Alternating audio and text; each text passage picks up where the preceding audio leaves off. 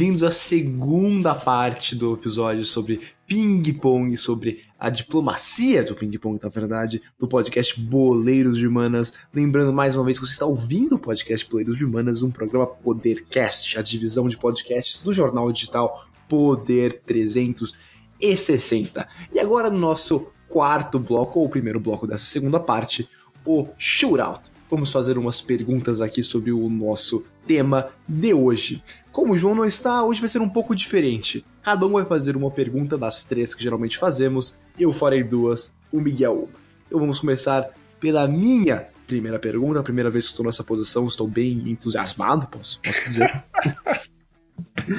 que momento, que momento. Que momento. Então começamos aqui. A primeira pergunta. Vamos lá, audiência. Quero ver se vocês vão acertar. Essas perguntas são um pouco. São, são difíceis hoje. Vou ter que falar eu que as que eu, que eu fiz tão difíceis. E acho que o do Miguel também, que sempre é. Primeira pergunta. Richard Nixon foi o, o único presidente americano que saiu do cargo devido a uma ameaça real de ser empichado. Porém, ele não chegou a ser impedido. Ele não sofreu o impeachment. Três presidentes americanos, no entanto, foram de fato impedidos, mas não deixaram o cargo. Quais foram eles? Alternativa A: Donald Trump, Bill Clinton e Andrew Johnson. Opção B: Donald Trump, Barack Obama e Ronald Reagan. Opção C: Jimmy Carter, Thomas Jefferson e George Bush filho. Opção A, que era Trump, Clinton e, e Andrew Johnson, é isso? Isso. É, Trump, Trump foi, né? Agora, recentemente, o Clinton foi na.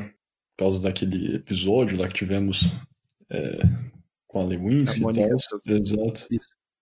É, então, esses dois com certeza. Eu acho que os outros não tinham, e eu lembro que eu tinha um terceiro no passado, não lembro exatamente o nome, mas acho que era isso mesmo, Andrew Johnson. Ou com a A. Certíssimo. Eu sou muito bom nessa coisa, cara. Não é, não é por acaso que eu faço as perguntas, né, caro ouvinte?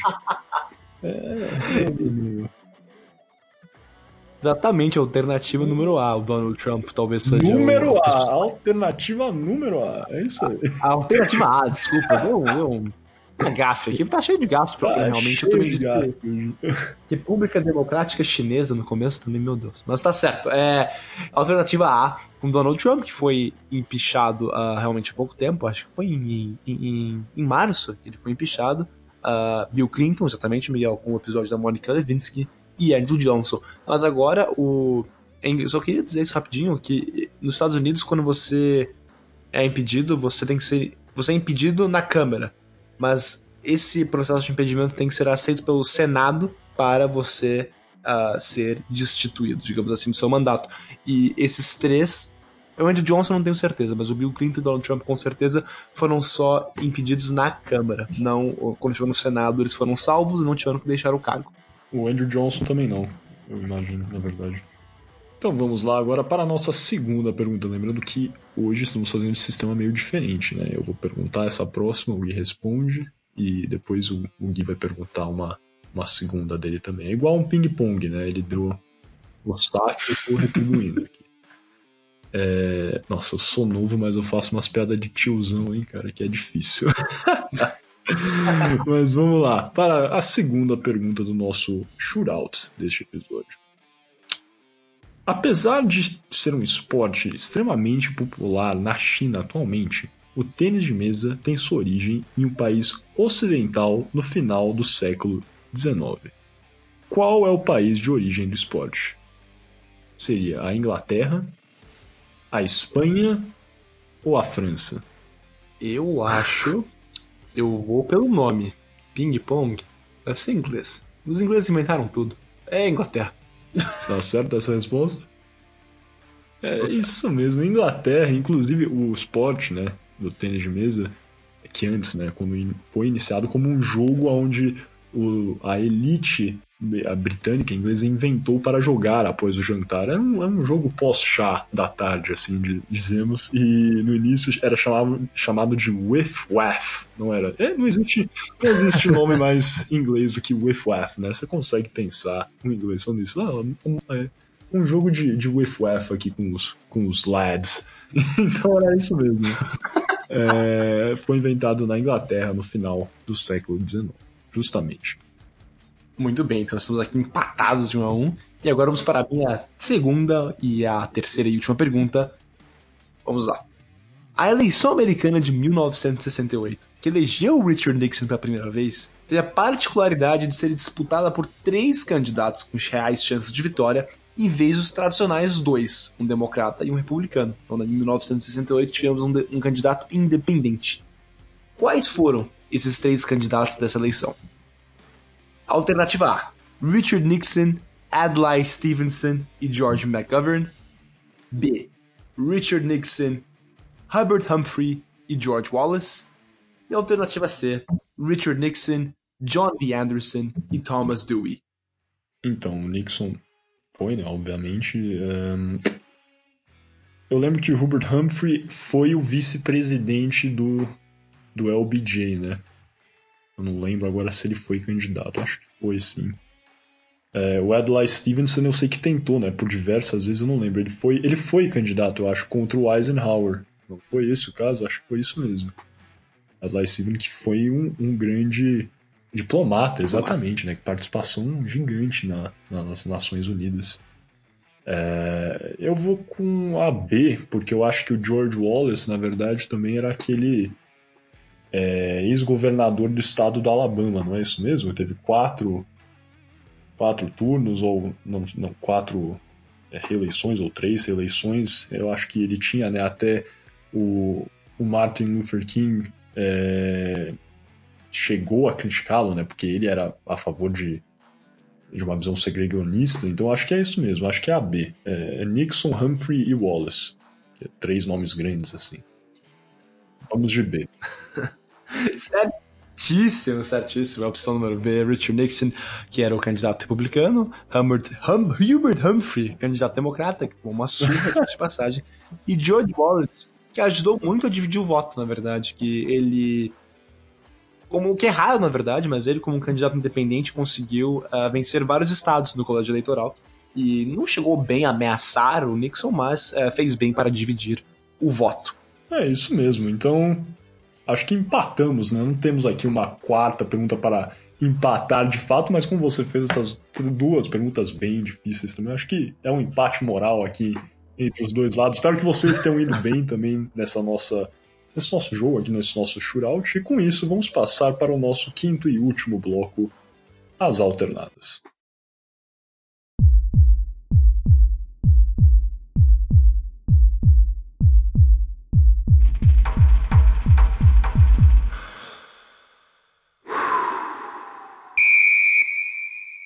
Então ao nosso quinto e último bloco é, no podcast Boleiros de Manas, um programa Podercast, a divisão de podcasts do jornal digital Poder 360. Eu aqui, Miguel Galute Rodrigues, juntamente com o Guilherme Ribeiro Paturi, para acabar esse episódio sobre a diplomacia do ping-pong, é, esse tópico tão é, diferente, né? E uma coisa que é muito marcante nesse, nesse tópico é a presença do soft power, né? Que é essa tática é, de política externa, das relações internacionais, que seria, né, me corrija, Gui, você que é, é um grande estudioso das relações internacionais, é uma tática, né, onde você não está de fato implementando é, uma lei ou um tratado, mas está criando uma série de, de políticas, seja é, por esportes ou por é, cultura pop, né, uma música, uma banda, em que você alavanca a importância do seu país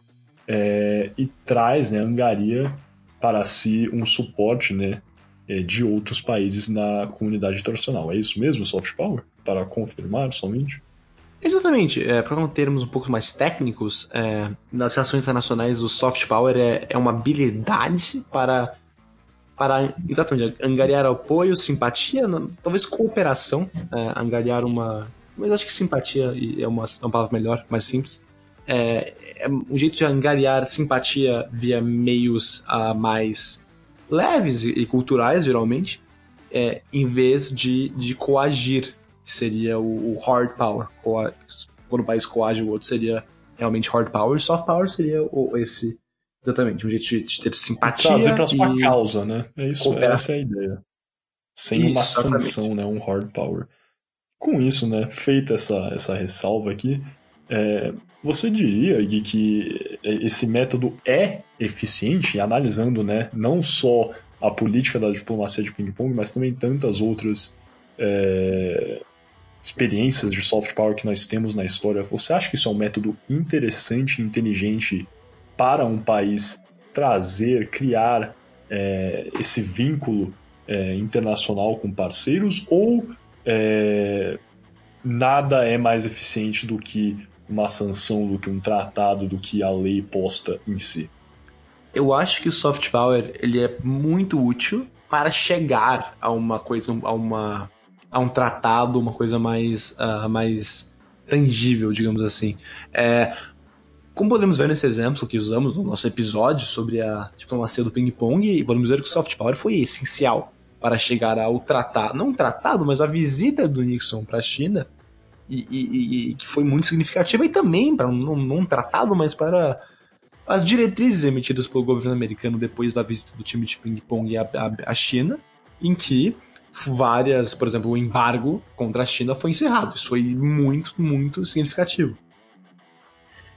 E temos vários outros exemplos em que o soft power é usado e, e, também é significativo.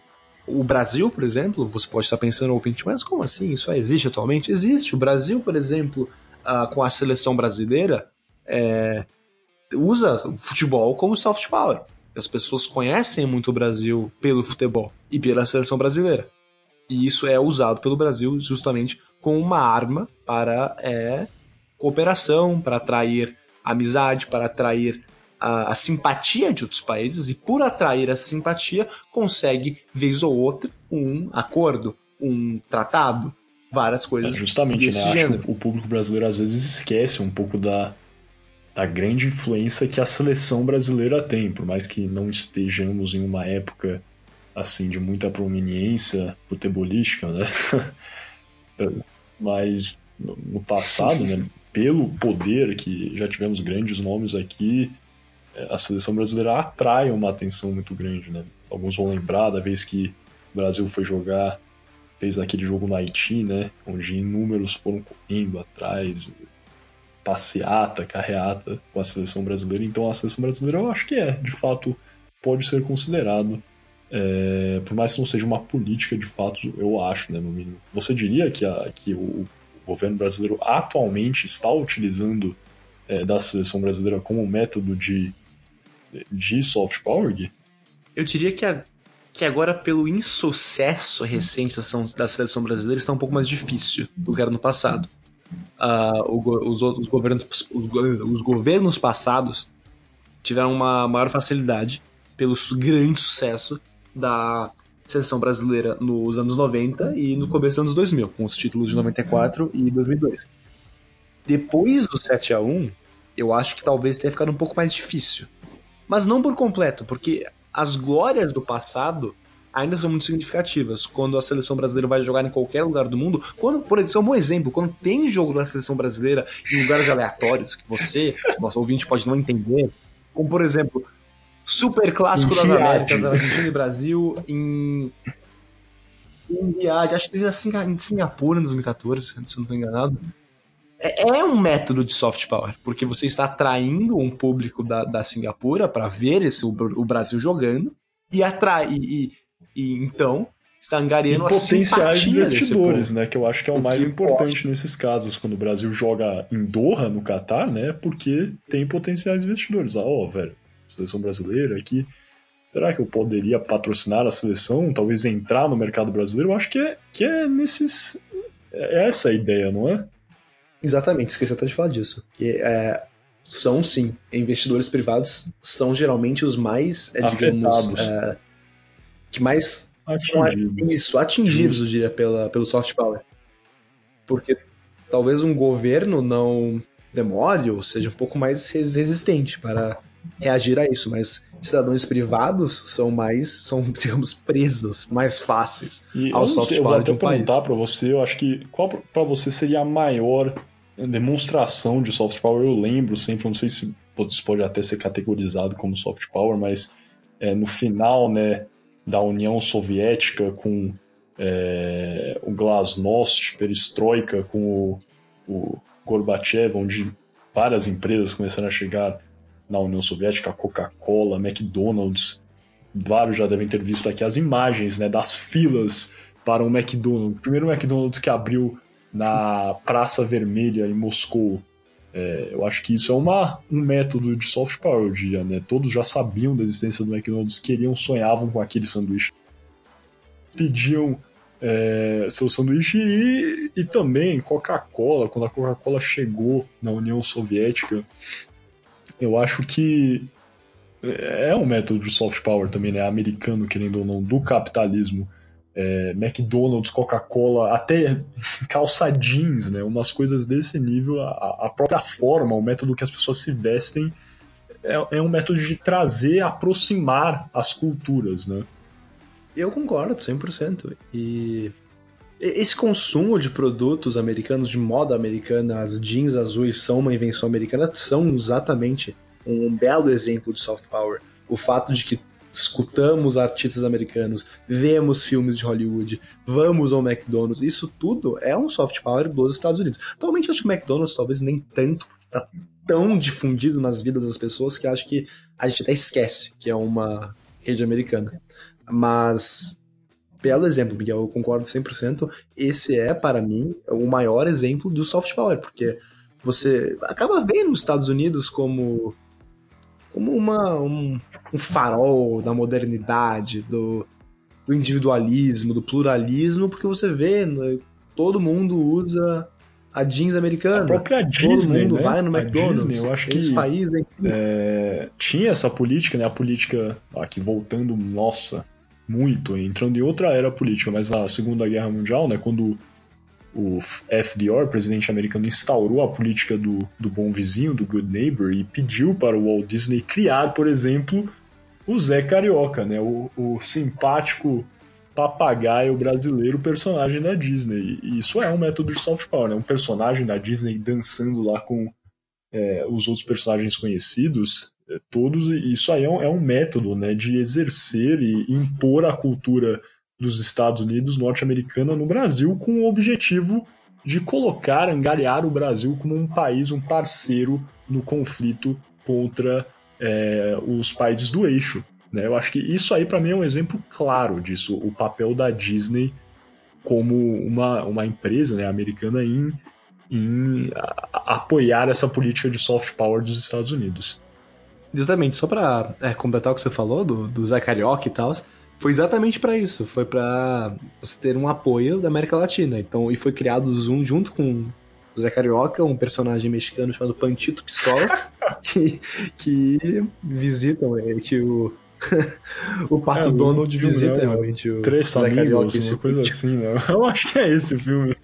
É, Três cavaleiros. Os três isso cavaleiros, mesmo, isso mesmo. Mas então, não vamos ficar em cima do muro aqui. Você acha então que é importante ter esse soft power, que os países, você vendo aí como atuador é, nas relações internacionais, é importante os países buscarem esse, esse avanço cultural e como, vou terminar aqui, para lacrar mesmo, como esses lacrar agora já está com uma conotação negativa, às vezes, né? Para finalizar mesmo, como é, esses. É, como um país pode é, impor a sua cultura em um mundo onde é, é tão governado pela cultura americana. Eu concordo. Sem sombra de dúvidas, o soft power é importantíssimo para você levar a imagem do seu país mais à, à frente, conseguir acordos, conseguir investimento de uma maneira mais fácil. É mais barato você mandar a, a seleção brasileira jogar na Nigéria do que investir milhões para angariar o apoio do governo nigeriano. Você pode, com a seleção brasileira na Nigéria, conseguir apoio de muitas empresas nigerianas, por exemplo. Isso é muito importante para um país. Justamente. É, eu acho que você falou aí de ganhar dinheiro ser mais barato, isso aí volta àquela noção da, da família real britânica. As pessoas falam, não, não tem que ter família real, porque a família real custa muito, não sei quantos milhões para ter o Palácio de Buckingham, as várias, é, os vários castelos né, que temos aqui, tudo da família. Mas se for para pensar, né, o, o Commonwealth, todos esses países que são associados à Inglaterra são países que têm a rainha também é, para si, são países que amam e adoram, e a rainha também atrai pessoas. Quantas pessoas vão visitar o Buckingham Palace em, em Londres?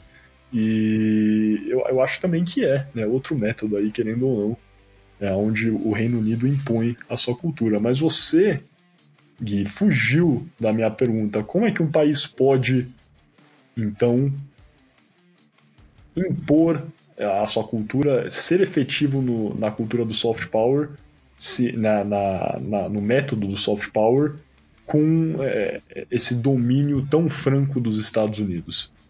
Ah, eu acho que tem muito a ver com a diferenciação. Por exemplo, o Brasil faz isso, acho que involuntariamente. Enquanto os Estados Unidos exporta esportes como o beisebol, o basquete e o futebol americano, o Brasil exporta um esporte diferente e que é o esporte mais popular do mundo, é o futebol. Se você olha, por exemplo, essa exportação dos Estados Unidos desses outros esportes que eu citei anteriormente, são adotados nos países mais perto dos Estados Unidos. Por exemplo, o esporte mais popular na, é em Cuba, salvo engano, é o beisebol. Ah, que está ali na, na, porta dos Estados Unidos. E, e na Venezuela também temos o beisebol, o país é o esporte mais uh, mais popular, não é o futebol. Então acho por, por ter países tem que ter uma diferenciação, uma coisa que faça eles serem únicos. E é isso que o Brasil faz muito bem com o futebol. Se o Brasil fosse aderente ao beisebol, não, não teria que ter outra coisa. O carnaval também no Brasil pode ser muito usado para isso. Mas é, é exatamente isso, Miguel. Essa é a minha resposta. Você tem que ter um fator único do seu país para ser usado como soft power. Mas aí você pode dizer, ah, Guilherme, mas o futebol, a França também joga. Joga, mas só o Brasil é Nossa, até ia fazer outra pergunta, mas acho que fechamos nessa, porque essa frase aí, bem bem patriota, bem forte. Ah, é, não tem forma melhor de fechar esse nosso episódio aqui do podcast Poleiros de Humanas. Então, nessa, muito obrigado pela sua audiência. Como sempre, é muito importante o seu apoio, é, o seu carinho, caro ouvinte. Por favor, compartilhe se gostou, é, curta o episódio se você está assistindo no YouTube. Então, compartilhe nosso link do Spotify, sempre muito importante contar com você. Com isso, fechando esse episódio sobre a diplomacia do ping-pong e até a próxima.